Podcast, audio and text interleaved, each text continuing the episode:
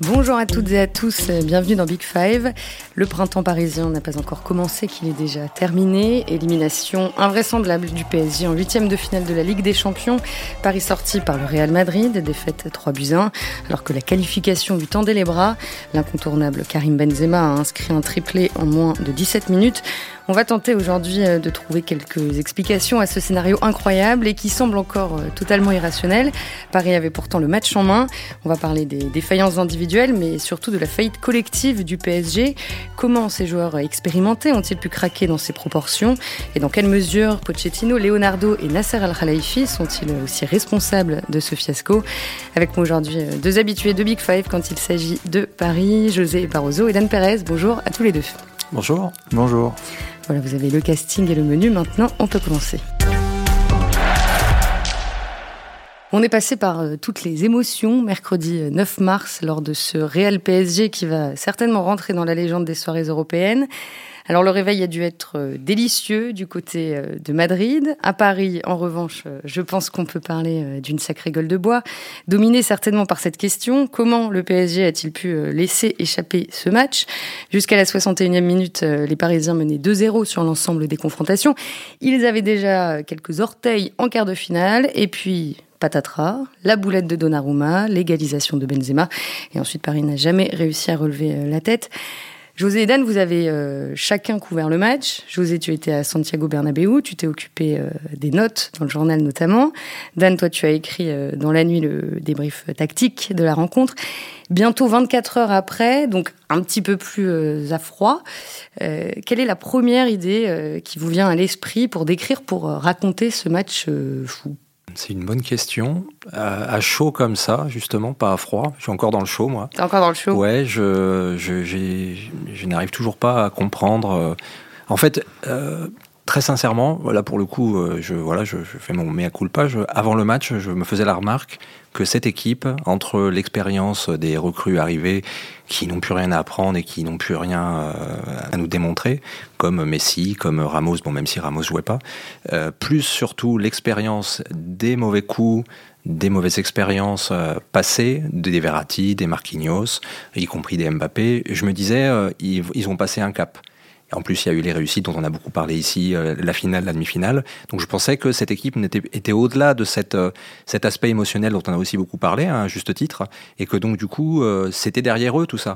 Qu'on on le reverrait plus, on ne verrait plus des situations comme ça où on, on sent une équipe perdre pied, et, et en fait, si. Et en fait, c'est revenu. Donc, donc voilà, comme quand on apprend tout le temps, je je, suis encore euh, un peu surpris de voir euh, comment euh, c'est la magie aussi des sports collectifs. Hein, c'est que c'est pas une seule personne, c'est pas ou tout blanc ou tout noir. Et il y a, y a, une zone grise et il y a des interactions qui font que tout le monde est tiré vers le bas. On sait pas trop pourquoi. On sait pas trop. Même personne n'arrive à surnager. Personne n'arrive. À... Il y a plein de. Il y a pas de héros. Ça peut arriver hein, sur un coup de mm. chance, un corner, le, le coup franc de, de, Neymar dans le temps additionnel. Mais non, là ça a pas voulu tourner. Donc je reste encore dans cette.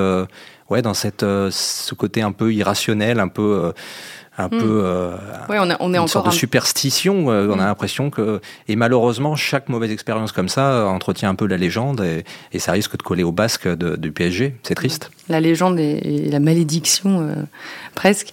Dan, toi, qu'est-ce que qu'est-ce que tu retiens en premier? Quel club?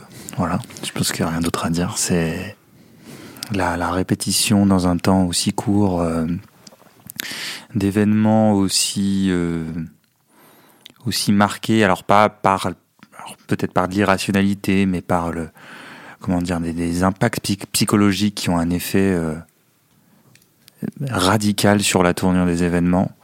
Le PSG en a vécu euh, 4-5 euh, ces dix dernières années. On sait hein, depuis sa création que c'est un club unique, particulier. Et il aime à nous le rappeler euh, à intervalles régulier. Donc euh, voilà, c'est un nouveau rappel pour ceux qui commençaient à prendre confiance euh, je, et, euh, et à l'oublier.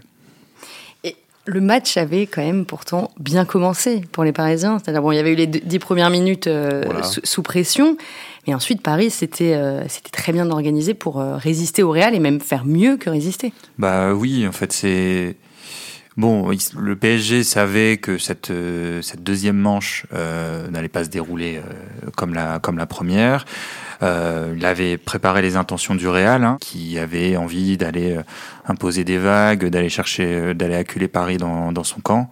Après 5-6 minutes, voilà, le, PSG a repris la, main sur le match, a repris le, contrôle du tempo, a complètement a empêché le Real de jouer le match qu'il voulait.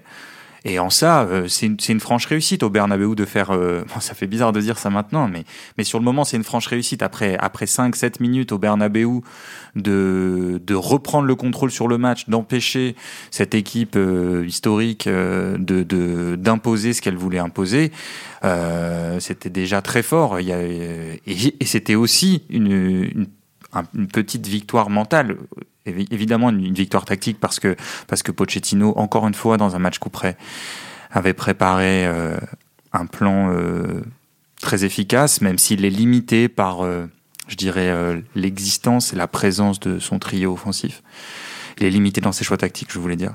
Et voilà, donc c'était même une première victoire psychologique, et, qui, et donc qui pouvait donner encore plus euh, confiance sur la, suite des événements. C'est-à-dire que dès le début, Paris n'avait pas cédé, alors qu'on peut se dire qu'il y a 5-6 ans, peut-être qu'ils auraient pris la marée tout de suite. On se rappelle euh, le, du match au Exactement. Ce sentiment-là, que effectivement ils ont passé un cap, qu'ils ont réussi à, à, contrecarrer euh, ce que le plan du, du Real et euh, à, démontrer qu'ils avaient à la fois une solidité défensive.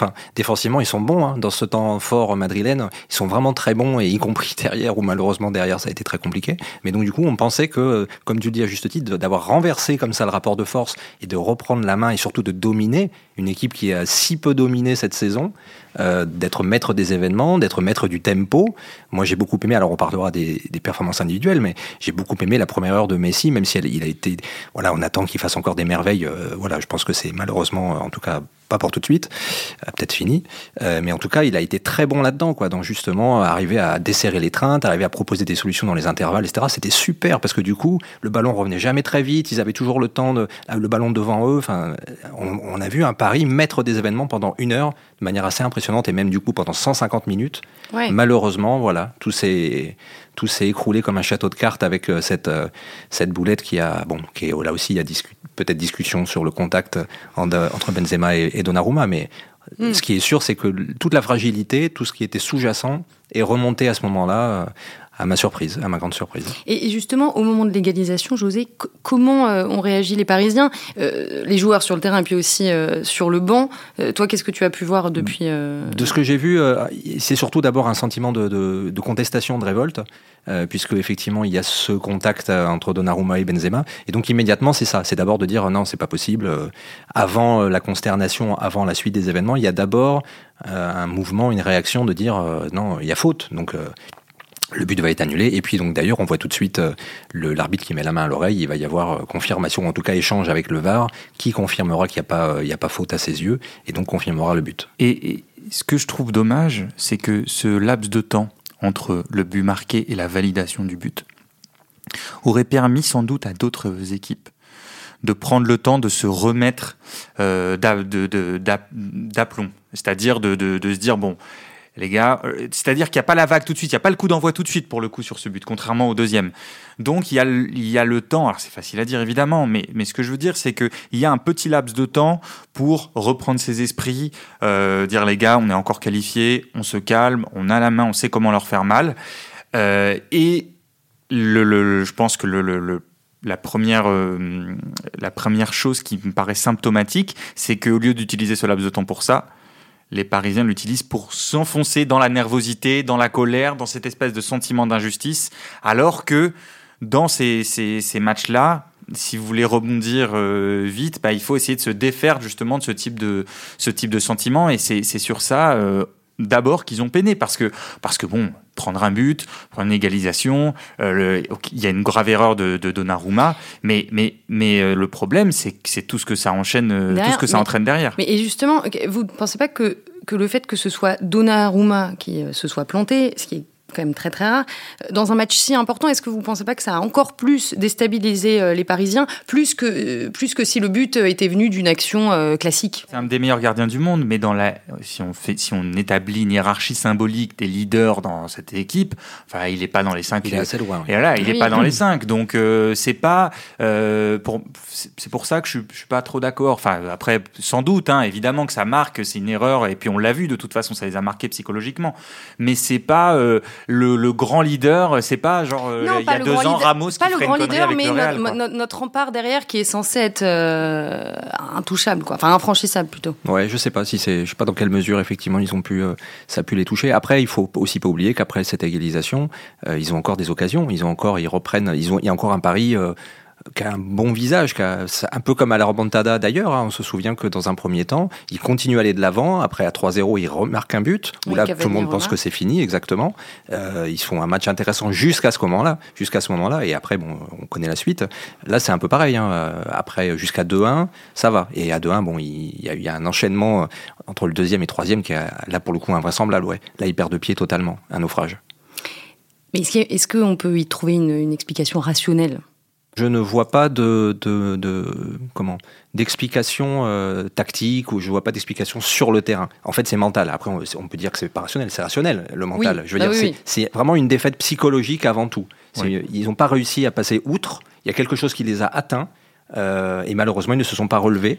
Mais après, c'est pas parce que euh, un tel n'est pas allé à tel endroit ou parce qu'ils n'ont pas colmaté telle brèche, etc. Après, si on veut parler aussi du tactique, il y a le coaching de Pochettino qui a été totalement inopérant. On, en parlera peut-être après. Euh, je suis d'accord avec José. Pour moi, c'est il y a un tournant mental dans ce match, un tournant psychologique qui fait exploser toutes les tout le tableau noir, les, toute la discussion tactique. Mais après, sur le plan rationnel, euh, je pense qu'il y a aussi quelque chose. Alors, dans la continuité de ce que tu, ce que tu disais sur Donnarumma, je crois pour le coup que cette équipe qui, on le rappelle, hein, n'est pas construite de manière homogène, c'est-à-dire que, que il y a des, top top joueurs avec des statuts différents et d'autres joueurs qui n'ont pas le même niveau et pas le même statut. Et donc, dans cette équipe-là, on peut peut-être euh, s'interroger sur la faillite des leaders sur le plan psychologique. Parce que c'est une équipe construite autour de grandes individualités, de grandes stars, de grands leaders. Est-ce que ce n'était pas à eux, à ce moment-là, d'avoir le rôle de guide, de, de, de, comment dire, de, de, des joueurs qui apaisent, à qui Messi, calment? À je Neymar. pense à Messi, à Neymar, je pense même à Marquinhos, je pense pourquoi pas à Verratti. Euh, est-ce que je pense que forcément, il, y a à s'interroger là-dessus. C'est-à-dire que ben, je, je moi, j'attends pas dans ces moments-là que ce soit Nuno Mendes ou Hakimi qui prennent le temps de calmer tout le monde, qui disent les gars, on va euh, attendez, on va pas refaire l'engagement tout de suite, on va essayer de d'un peu d'un peu calmer le jeu, euh, on a confiance en nous, ou alors regardez, euh, moi mm. Messi, je vais prendre la balle, je vais obtenir une faute tout de suite, ça va calmer. Enfin, ce, genre de petites choses qu'on voit très bien dans tout un tas de grandes équipes et, qu'on voit en Ligue des Champions en permanence, et eh ben ça on l'a pas vu. Et que là, José, à aucun moment tu ne l'as vu hier. Ah, on, s'est fait la remarque pendant le match où on avait l'impression que le seul qui a un peu harangué les autres. Alors, je pense que Marquinhos habituellement tient ce rôle, mais là, je pense que voilà, il, il, a vraiment, à part le début de match, donc lui a commencé à couler très tôt. Euh, c'était inquiétant. Moi, c'est peut-être le pire match que je l'ai vu faire avec le PSG. En tout cas, de, parmi les gros matchs. Non, ça ça lui arrive jamais. Ça fait quelques matchs qu'il est un peu en dedans, je trouve. Ah, mais pas à ce point-là. Mais, mais là, du coup, je pense que ça, il, s'est senti atteint, lui aussi, et donc du coup moins. Bon, c'est un, phénomène assez classique, mais moins euh, enclin à aller rameuter euh, les autres et à, et voilà, quoi, à jouer son rôle en fait. Et le seul qui a un petit peu donné de la voix, qui a essayé, notamment après le deuxième but, c'est après le troisième but, pardon, c'est Mbappé, en disant on y va, on y croit encore. Euh, et effectivement, il y avait encore matière à faire quelque chose. Mais c'est le seul qui a un peu donné de la voix. Et en sachant, et je suis d'accord avec Dan, en fait, c'est le reflet justement de ce manque euh, qui est pas nouveau, hein, un constat qu'on a souvent fait de leadership dans cette équipe. Et donc, du coup, notamment les stars, pour des raisons diverses, n'ont pas ce statut-là. Et y compris Mbappé, qui est pas du tout, c'est, c'est pas un leader naturel. C'est quelqu'un qui par ses performances, est devenu un leader technique, ça c'est clair. Et en plus, il allait le chercher tout seul, comme un grand. Il y a eu beaucoup de débats avec les, différents, euh, différents entraîneurs qui se sont succédés, mais euh, le club ne l'a jamais mis. Aujourd'hui, évidemment, c'est facile de dire ils veulent le prolonger, c'est le plus beau machin. Mais pendant des années, ça a pas, il n'a pas eu du tout ce sentiment-là. Donc, y compris au sein du vestiaire, où on estimait qu'il était trop jeune, où des cadres sud-américains estimaient qu'il fallait qu'il fasse ses preuves, etc. Il n'était pas dans cette position-là. Et c'est pareil aussi pour effectivement pour Neymar, pour d'autres raisons, euh, notamment des blessures à répétition Mm. C'est pareil pour Messi, qui est arrivé, qui voulait surtout pas être au premier rang sur la photo et euh, en tout cas être le leader ou le porte-voix de l'équipe. Hein. Il est venu, il, s'est assis dans un coin, il a regardé, il a écouté. Il n'est pas, pas venu, il n'a pas réclamé, il n'a pas dit jouez pour moi, je vais être, euh, je vais vous emmener gagner la Ligue des Champions. Alors qu'on l'a recruté pour ça, pas du tout. Donc effectivement, tout ça est ressorti dans ce moment de tension et de crise. Et, pour rebondir sur, euh, sur ça, et notamment ce que tu as dit sur Messi, il y a quand même un problème parce que ce qu'est Messi, on en a parlé euh, dans cette émission plusieurs fois, mais ce qu'est Messi t'oblige à jouer d'une certaine façon, ou en tout cas t'empêche de jouer de plein de façons. Euh, on pourrait dire la même chose pour Neymar, voire pour Mbappé. Et donc, euh, il faut que ça paye en échange. Il faut que... bah, tu te souviens, je te disais il y a un, mois et demi... Oui, il faut renvoyer l'ascenseur. Voilà. Et donc, donc les gars, vous pouvez pas demander ou incarner même sans le demander parce que c'est de fait, il y a des choses que tu peux pas faire dans ton équipe quand, quand tu as Messi. Il t'autorise à faire, il, te permet de faire plein d'autres choses évidemment, mais on peut pas, comment dire, s'adapter complètement à vous parce que de toute façon il n'y a pas le choix et le projet du club est construit comme ça. Pochettino dans, l'interview euh, qui, qui nous avait accordé avait très bien dit bah, je suis là pour accomplir le projet du PSG, pas mon projet d'entraîneur. Donc le projet du club est construit comme ça. Et il faut que ça paye derrière. Vous pouvez pas après dire non, moi je veux pas être le leader, moi c'est pas mon rôle, moi je suis pas caché, non je marque pas beaucoup de buts, mais euh, je fais je fais d'autres choses. Non, ça ne suffit pas. Vous n'êtes pas des. Je, je dis, Messi, Neymar ne sont pas des joueurs offensifs comme les autres, comme dans d'autres équipes. Ce n'est pas une équipe construite de manière homogène. Donc si ces stars-là n'existent pas, ou n'existent pas suffisamment, ou ne font pas gagner leur équipe, ne la portent pas, il ne reste pas grand-chose. Hmm. Et, ça s'effondre vite.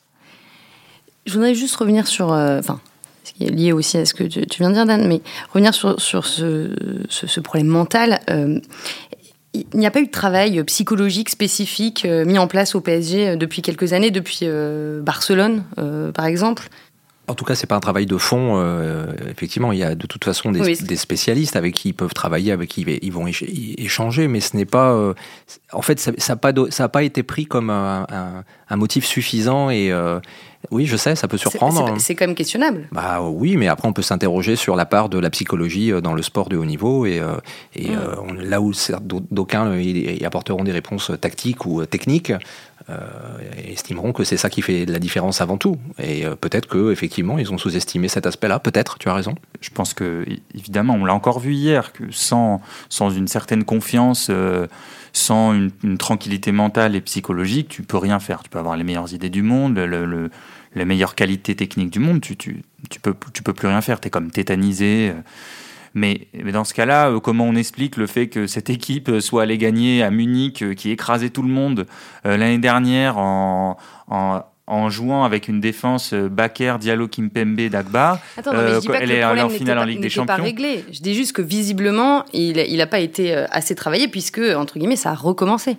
En fait, ce que, ce que je pense, c'est que c'est n'est pas aussi, aussi, comment dire, aussi automatique que on a un problème psychologique, donc on, on travaille. Je pense qu'il y a tout un tas de facteurs euh, de, de le, le, le, comment dire l'histoire récente du club. Évidemment qu'il y a un travail psychologique à faire, mm. mais il y a l'histoire récente du club, euh, les, les, situations personnelles de chacun, euh, les les l'équipe qui se qui se transforme, les statuts qui sont bouleversés. Il y a plein de choses qui se qui se mêlent. C'est pas euh, pour moi c'est pas je suis malade, je vais je vais chez le médecin et ça va guérir. D'une manière générale, c'est un aspect qui est assez peu travaillé euh, notamment dans les sports, euh, enfin en l'occurrence dans le foot professionnel, dans les grands clubs. Oui, mais de plus en plus quand même. De plus en plus, mais euh, en l'occurrence, c'est pas la, enfin, c'est vraiment pas la priorité pour le coup.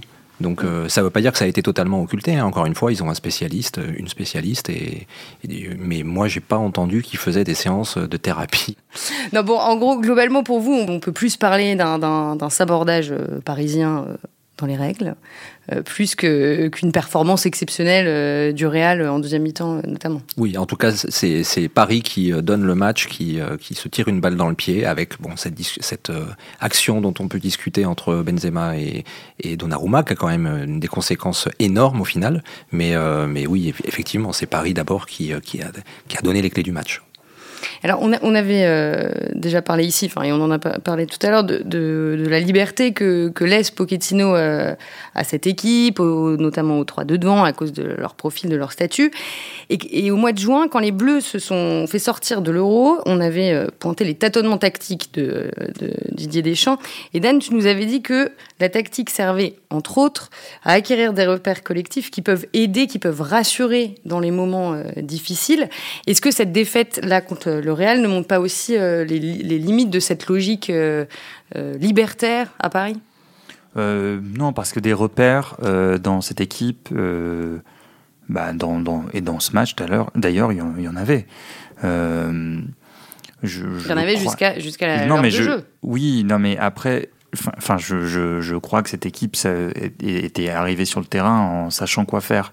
Hum. Euh, je pense, je pense que l'équipe de France l'été dernier euh, n'était pas aussi bien préparée euh, pour son match face à la Suisse que le PSG hier face au Real. Euh, et après, non, je ne crois pas que ce soit lié à ça. Je, on peut revenir ensuite sur la construction de, de, de, du jeu de cette équipe, sur à quel point euh, c'est contraignant avec cet effectif. Qu'est-ce qu'on peut faire, qu'est-ce qu'on peut ne pas faire? C'est une équipe interrupteur, on l'a déjà dit ici. Voilà. Donc, si vous vous attendez à ce que cette équipe joue comme le City de Guardiola, qui est une équipe totalement homogène, où quand un joueur sort, un autre peut rentrer, c'est que des joueurs à 50-60 millions, et, euh, le, comment dire, l'entraîneur est la tête de gondole du projet, vous vous gourrez. C'est-à-dire, euh, alors on peut le regretter, hein, mais je sais qu'il y en a beaucoup qui le regrettent et j'entends tout à fait. Mais on peut pas demander à Pochettino ce genre de choses parce que ce serait ne pas comprendre ce que peut être son travail et les contraintes qui sont les siennes. Euh, et, voilà. Et pour finir, je je, je crois pas que qu'hier euh, le, PSG sombre parce que parce qu'il y a une perte de de, de repères collectifs. Encore une fois, bah, José l'a évoqué tout à l'heure. Bon, après le, après le but, il y a une longue séquence de, de possession euh, qui a duré, euh, qui a duré plus de plus de deux minutes.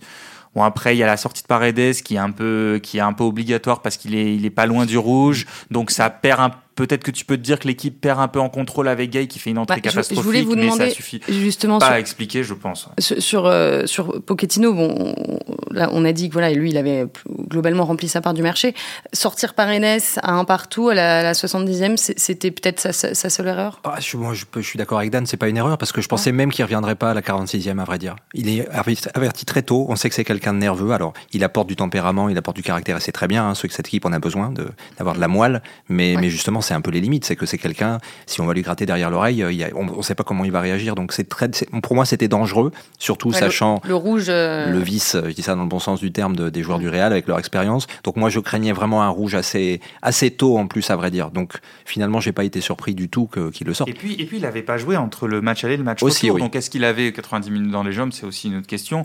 Mais honnêtement, et puis si on a si on a dit tout ça depuis 20 minutes, c'est aussi pour dire que c'est pas un changement qui fait que, que ce match-là a basculé. En tout cas, moi, je moi je le ah. crois pas. Il est clair que Gay fait une entrée absolument ratée, euh, qui, qui, qui, fait perdre de toute façon, même s'il avait fait une entrée réussie, qui fait perdre l'équipe en contrôle parce que c'est pas le même type de joueur que Paredes euh, avec le ballon, ça c'est ça c'est net. Euh, mais moi, je, je, je, vois, je ne vois pas mettre le, le, comment dire la défaite parisienne sur le sur le dos de ces changements. Non, mais d'autant que, en plus, comme on l'a dit, son plan était bon sur les, deux sur les deux matchs. Il se trompe pas de tactique, donc après on peut pas réclamer un plan B ou alors que ça marchait très bien, tout marchait comme sur des roulettes. C'est pour d'autres raisons que ça que ça marche pas. Et je vois pas comment on peut leur reprocher en fait de pas avoir trouvé une autre solution, un autre plan tactique alors qu'ils étaient en train de perdre les pédales. Oui, C'est sûr. pas d'ordre tactique Et- en fait, Et ce qui, ce qui ne marche lui plus. aussi s'est fait un peu emporter par le tourbillon et euh, Oui, et peut-être que, bon, voilà, en l'occurrence, les entrées n'ont pas, les entrants n'ont pas été bons. Di Maria aussi, c'est une catastrophe. Euh, Ils n'ont rien apporté, ils n'ont pas réussi à, à, sur- à faire surnager euh, le collectif et, et ouais, il y a- ils ont, tout le monde a été, s'est tiré vers le bas, tout le monde s'est tenu vers les, vers, s'est tenu les mains, mais tout le monde coulait ensemble, quoi. Mm. On aurait pu se dire que les entrants, vu qu'ils n'avaient pas vécu le, le, dernier le- entrant c'est Draxler en tout temps de match. le- vu qu'ils n'avaient pas vécu le, le petit traumatisme sur le terrain, peut-être qu'ils auraient pu euh, apporter une fraîcheur psychologique. Bah, Alors là, pas du tout. Ils se sont immédiatement mis au diapason, comme disait José, immédiatement au diapason de l'équipe. euh, et même Di Maria se claque sur le, Ouais. sur le, quasiment le, la seule possibilité dans les 20 derniers mètres qu'il qu'il a. Ouais, c'est particulier. Et puis encore une fois, ça s'est joué, bon, comme l'histoire du foot et des matchs, mais ça se joue aussi à pas grand chose. Il y a les deux buts refusés à juste titre. Le premier, le, le, le hors-joué, quand même, pas, pas, pas- il n'y a, pas une- il y a pas des masses. Le deuxième, beaucoup plus. Mais, mais je veux dire, ils ont eu de super occasions, même s'ils n'ont pas archi dominé.